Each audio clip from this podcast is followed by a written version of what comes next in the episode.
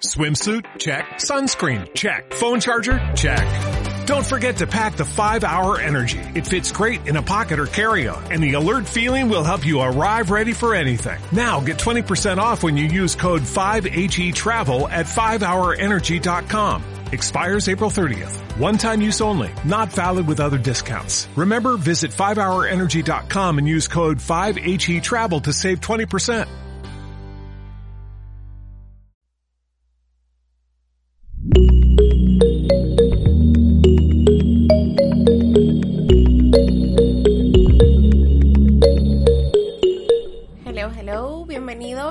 Episodio de Vida Plena. Soy Cristal. Gracias por acompañarme en este episodio de hoy, en el que conversaremos un poquito acerca de aprendiendo a respetar los tiempos.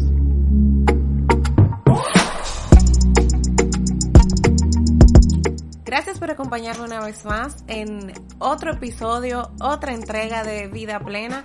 Me siento más que feliz que hayas decidido dar play a este episodio de hoy y ojalá que sea de bendición para tu vida.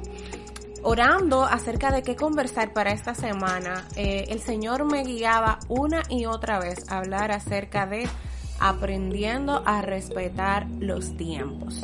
Un tema que quizás sea un poquito cliché, digamos, porque lo, escuchamos en muchos escenarios distintos y todo lo demás, pero quiero mencionarlo desde una perspectiva un tanto distinta.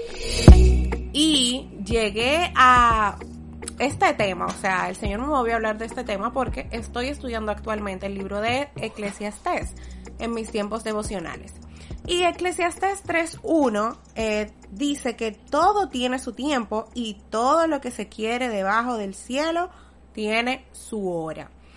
Y este versículo, mucha gente lo conoce, mucha gente lo repite, pero no es tan sencillo de poner en práctica. Para nada es tan sencillo de como de aplicarlo a su día a día, de saber que todo tiene realmente su tiempo podemos nosotros caer en la trampa de la comparación con mucha facilidad.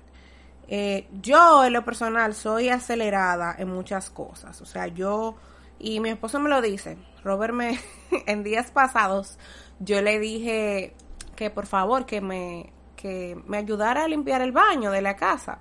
Eh, últimamente esa tarea le ha tocado a él porque yo no puedo inventar mucho con agua y todo eso para no, vaya, no vaya a ser cosa que yo me dé eh, un estrellón en, el baño. Entonces le dije que si por favor él podía hacerse cargo de esa parte ese día. Y cuando se lo dije, o sea, yo con toda mi calma y todo, o sea, mi amor, ¿tú crees que tú puedas lavar el baño, porfa? Y él me dijo, sí, mi amor, claro que sí, pero quiero que sepas que yo no lo voy a lavar ahora mismo. Y yo me quedé, pero ok, pero yo no te estoy diciendo que lo haga ahora. Y, él lo que me respondió, yo te conozco. Y en realidad, eh, como que en el fondo, cuando yo pienso en algo, yo lo quiero como de inmediato. Yo quiero las cosas aquí y ahora. O al menos saber con exactitud cuándo van a llegar, cuándo van a suceder. Y eso, lamentablemente, eso no es racional, eso no es posible no podemos, yo no puedo controlarlo todo. Tú que me estás escuchando no puedes controlarlo todo. Entonces debemos aprender a respetar los tiempos. Y la palabra de Dios nos, nos muestra eh, diversos escenarios y específicamente este versículo de Eclesiastés 3 nos dice que todo tiene su tiempo y que todo lo que uno quiere debajo del cielo, o sea, todo lo que uno quiere lograr aquí en la tierra, todos los proyectos, los planes, los sueños, tienen su hora, que no todo puede cumplirse al mismo tiempo, no todo puede suceder a la vez y no todo va a suceder cuando yo quiera que suceda. El embarazo me ha me ha dado una tremenda lección. Ha sido como la lección por excelencia para el Espíritu Santo trabajar esa parte en mi vida, de respetar los tiempos y cogerlo con un poco de calma dentro de mí crece una vida cuyo crecimiento y cuyo desarrollo para nada dependen de mí.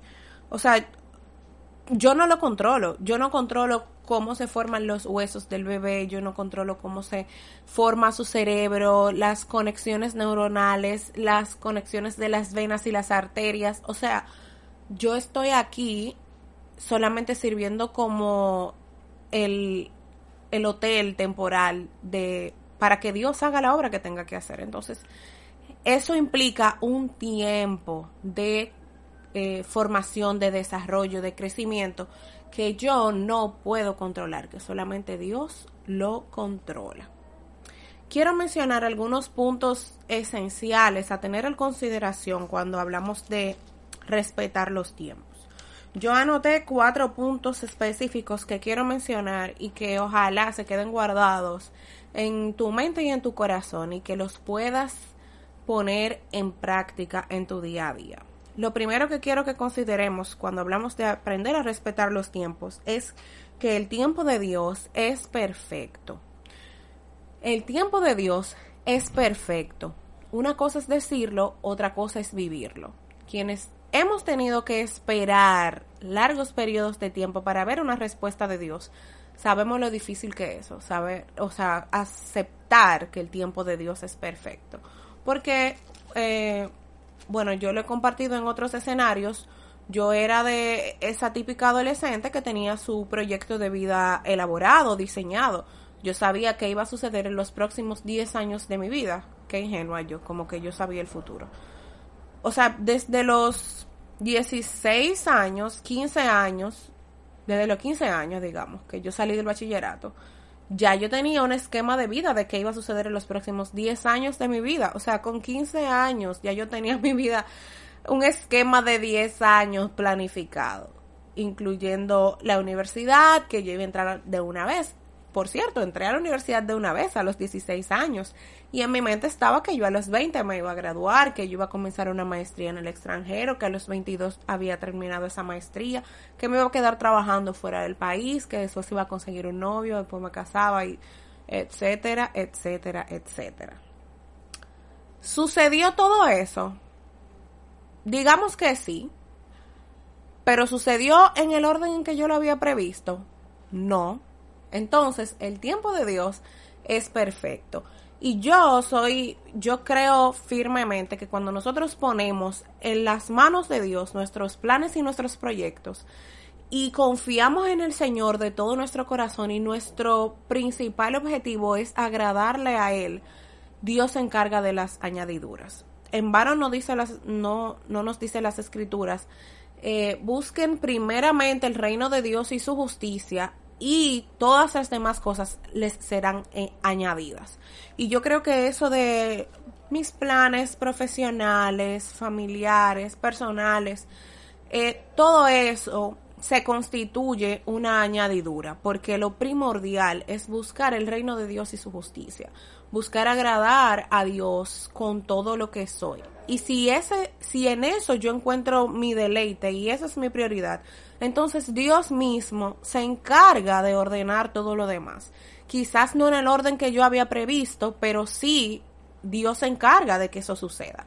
Porque pude hacer mi carrera, sí, pero no me gradué a los 20 como yo había previsto, me gradué a los 22. Y pude casarme, sí, pero no me casé después de la maestría, sino antes. O sea, son cosas como que Dios va ordenando y que nosotros debemos dejarnos guiar, saber que el tiempo de Dios es siempre perfecto. Y eso me hace pensar eh, en Jesús y Lázaro. Esta historia bíblica que me hace como, no sé, como que me, me da teriquito cada vez que yo la leo. Por el hecho de que Jesús Lázaro era amigo de Jesús. Y le avisan que Lázaro está muy enfermo, que está muriendo, que por favor que vaya. Y él dice que no, que, que tranquilo, que eso, eso no es para muerte, eso es para que el Señor se glorifique. O sea, y Jesús llega y Lázaro tiene cuatro días muerto. Y uno se pregunta, pero yo me imagino a María y a Marta. A esa no, no había quien le dijera, el tiempo de Dios es perfecto, como que no, o sea, mi hermano está muerto. ¿Cómo que tú me estás hablando de que el tiempo de Dios es perfecto? si Jesús pudo haber hecho algo y no hizo nada, decidió no hacer nada. Sin embargo, eh, ese hecho de resucitar a Lázaro que ejecutó Jesús al llegar y pararse frente a la tumba y decirle Lázaro sal fuera. Todo eso constituía el inicio de algo mayor que los demás alrededor no, no comprendían en el momento. Pero ese milagro extraordinario que ejecutó Jesús al resucitar a Lázaro marcó el inicio de su travesía y su martirio hasta la muerte y resurrección. Porque eso evidenció un nivel de autoridad mayor que ningún otro profeta podía tener, autoridad sobre la muerte. Y Jesús sabía que ese episodio iba a marcar ese escenario en la vida no solo de Jesús, sino de la humanidad. Entonces, aunque nosotros no veamos el panorama completo, debemos tener presente que el tiempo de Dios es perfecto. Aunque Lázaro haya muerto, aunque lleve cuatro días en la tumba, el tiempo de Dios es perfecto. Y si Jesús tiene que pararse frente a la tumba y decir, quiten la piedra y Lázaro sal fuera, pues entonces va a suceder, porque Dios así lo dijo. Y si Dios decide que eso no va a pasar, por más que uno brinque, salte y patale, no va a suceder. Entonces, descansar en la voluntad de Dios es mucho más sencillo y nos evita muchos eh, dolores de cabeza y sin sabores. Lo segundo que quiero que consideremos al hablar de aprender a respetar los tiempos es que tu historia de vida, aunque se parezca a la mía, nunca va a ser igual. No te compares. No te compares con nadie. Aunque tengas, eh, aunque tú y yo digamos, tengamos la misma edad, hayamos crecido en el mismo contexto de vida, de, de sociedad, de iglesia, de todo lo demás, no compares tu historia de vida con la mía, porque por más que se parezcan, nunca van a ser iguales. Moisés le dijo a Dios que considerara para el trabajo de eh, sacar al pueblo de la esclavitud. Sin embargo, Dios sabía que la persona ideal para hacer ese trabajo era Moisés, aunque él se consideraba a sí mismo incapaz y puso mil y unas excusas para no hacer el trabajo que Dios le estaba mandando a hacer. Eh, Josías fue proclamado rey a los ocho años de edad. Pero David, aunque fue ungido como rey, eh, teniendo aproximadamente, qué sé yo, siendo un adolescente o un jovencito de 16, 17 años, la Biblia dice en 2 de Samuel 5 que tenía 30 años cuando comenzó a reinar. O sea que David pasó aproximadamente 13 años de su vida huyendo de Saúl, sabiendo que él había sido ungido para suceder a Saúl en el reinado. Pero eh, él decidió no sublevarse, digamos, o no comparar su historia de vida con la de rey Saúl que Dios había desechado para el reinado. Yo personalmente me casé a los 22 años. Eh, me gradué de la universidad ocho meses después de haberme casado. Pero yo quedé embarazada cinco años después de casarme. ¿Es esa la norma? No. No hay un orden correcto para cumplir metas en la vida.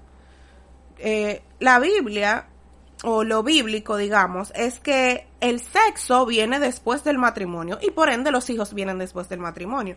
Pero lo demás no está escrito en tablas de piedra la sociedad nos ha querido imponer un orden eh, que todo en la vida, todas las metas personales en la vida deben suceder en un orden eh, específico y estricto. Y que si no sucede así, entonces tú estás mal. Y que las cosas deben suceder a una edad en específico. Antes, eh, hace unos años, surgió una, una tendencia de que todo el mundo se casaba como en el mismo rango de edad. Y si tú tenías un, un novio o si no tenías novio y estabas en ese rango de edad, eras atacada. Todavía sucede. Si tú tienes un rango de edad de que ya está llegando a los 30, entonces tú comienzas a ser atacada porque eh, lo normal es que ya a esta edad tú tengas un novio o lo normal es que ya a esta edad tú estés casada.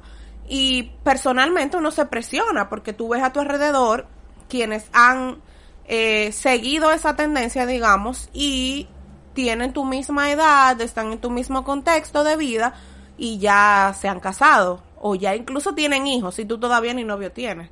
Entonces, eh, eso nos crea una presión eh, que no es necesaria. Es como cargar con un peso que no nos corresponde. No hay eh, un orden correcto para hacer las cosas.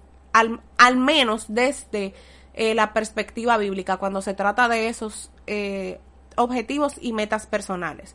Lo que sí tiene un orden bíblico es lo del el tema de las relaciones íntimas entre la pareja, tiene que ser necesariamente después del matrimonio y por ende los hijos. Entonces, eso sí tiene un orden bíblico. Pero hay muchas otras cosas en la vida que, que no, o sea, tu historia y la mía no son iguales, tus tiempos y los míos no son iguales, tus circunstancias de vida y las mías no son iguales, tu contexto familiar y mi contexto familiar no es el mismo.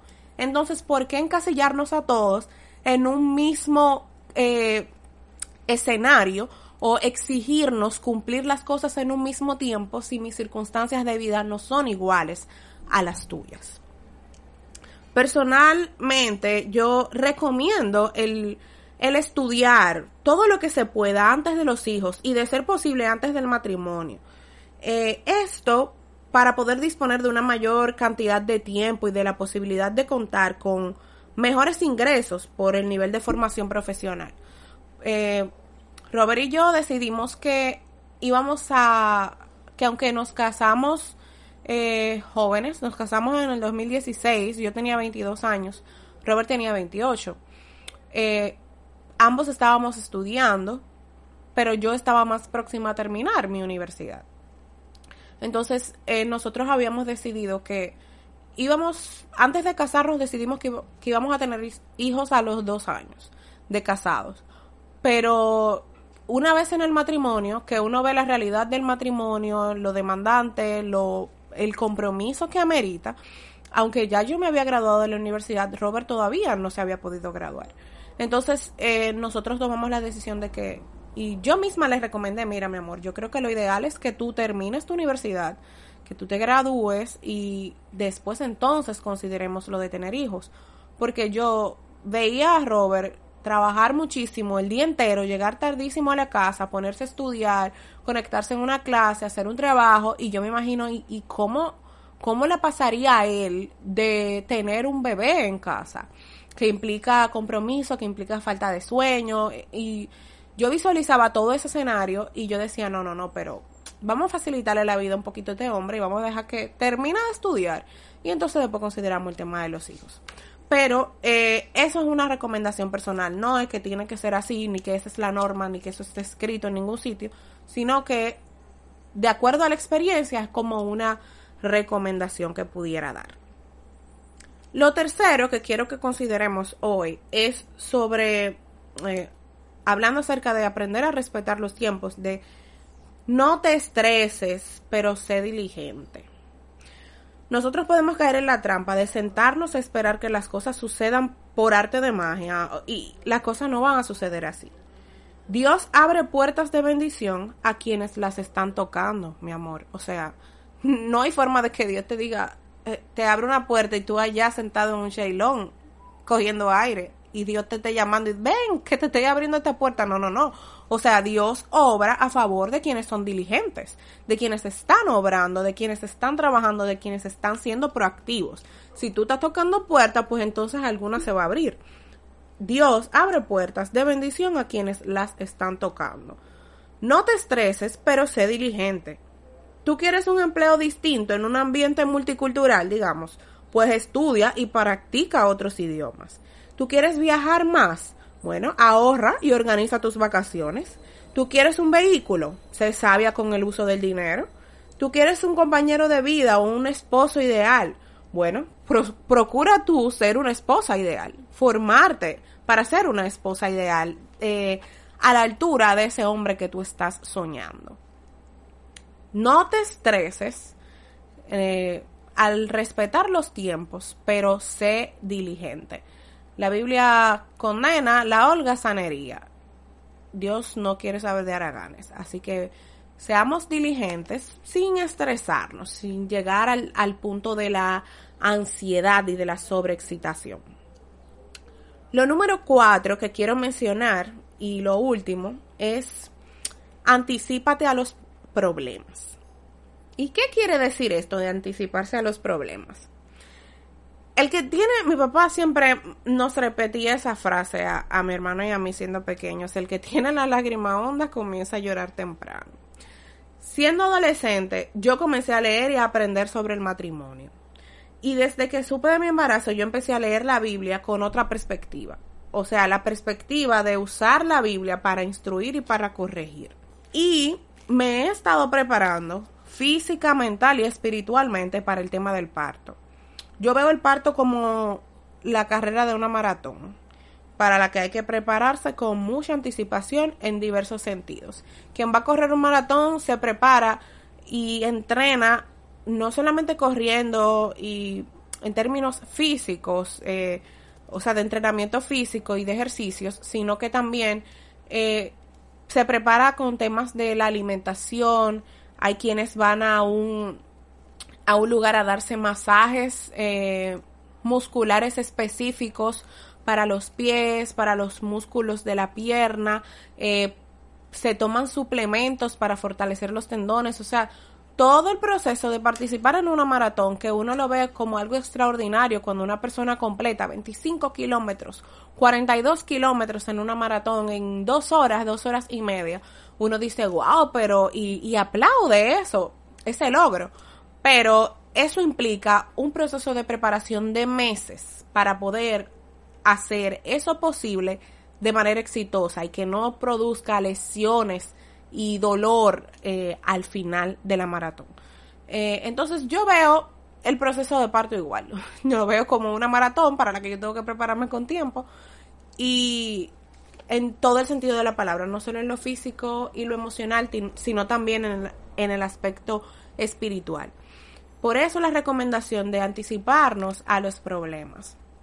Hay muchas cosas que podemos prever acerca del futuro. Si por ejemplo, te sucede que estás en una eh, en un contexto familiar difícil, eh, tus padres se han divorciado o estás con rodeado de matrimonios disfuncionales, de matrimonios eh, con problemas serios y no ves reflejado en los matrimonios a tu alrededor el modelo bíblico, entonces eso es algo a lo que tú debes anticiparte y saber que tienes que prepararte, orar y formarte para practicar el modelo correcto, para practicar y aprender acerca del modelo correcto, del modelo bíblico.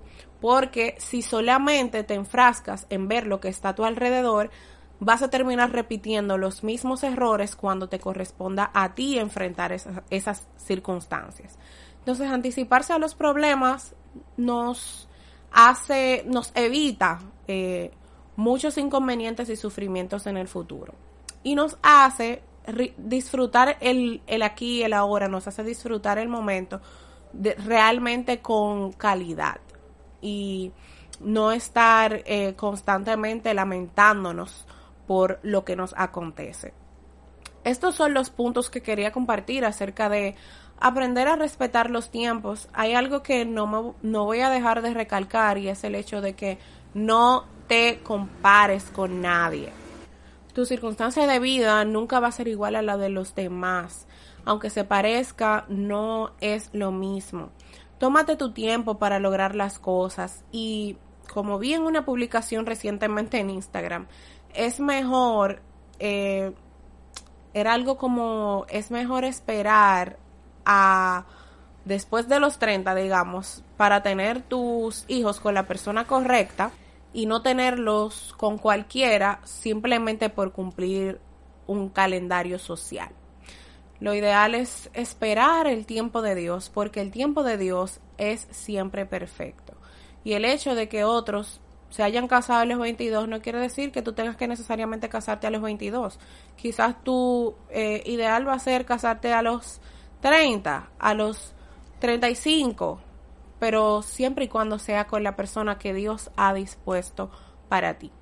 Mi abuela tuvo su primera hija a los 19 años. Mi mamá tuvo su primera hija a los 20 años. Yo voy a tener mi primer hijo a los 27. ¿Que eso hace alguna diferencia? No, realmente. Las circunstancias de vida que ellas tuvieron en ese momento no son para nada las circunstancias de vida que yo estoy viviendo ahora. Y los tiempos para ellas y los tiempos para mí son completamente distintos y Dios sabe eh, por qué nos permite vivir ciertas cosas en ciertos momentos de nuestras vidas. Eh, al final todo eso nos va a servir de, de enseñanza, de aprendizaje para nosotros fortalecernos en lo emocional y espiritual, pero también para tener herramientas y ayudar a otros. Aprende a respetar los tiempos. Cógelo suave, tranquila, no te estreses ni te lleves de las presiones sociales que te quieren obligar a hacer las cosas eh, en el tiempo incorrecto. El tiempo tuyo lo conoce Dios. No solamente para el matrimonio, para los estudios, sino para todo lo que quieras emprender en la vida. Gracias por escucharme en este episodio.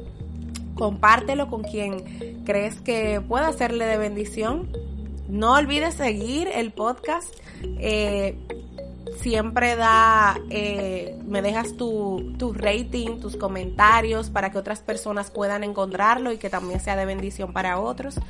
Eh, también puedes leer otros artículos acerca de estilo de vida y espiritualidad en el blog personal que tengo, helloitscrystal.com y puedes seguirme en el Instagram del podcast, arroba vida plena podcast. Una vez más, gracias por escucharme. Oro por ti que me escuchas y nos encontramos en un nuevo episodio. Bye bye, hasta la próxima.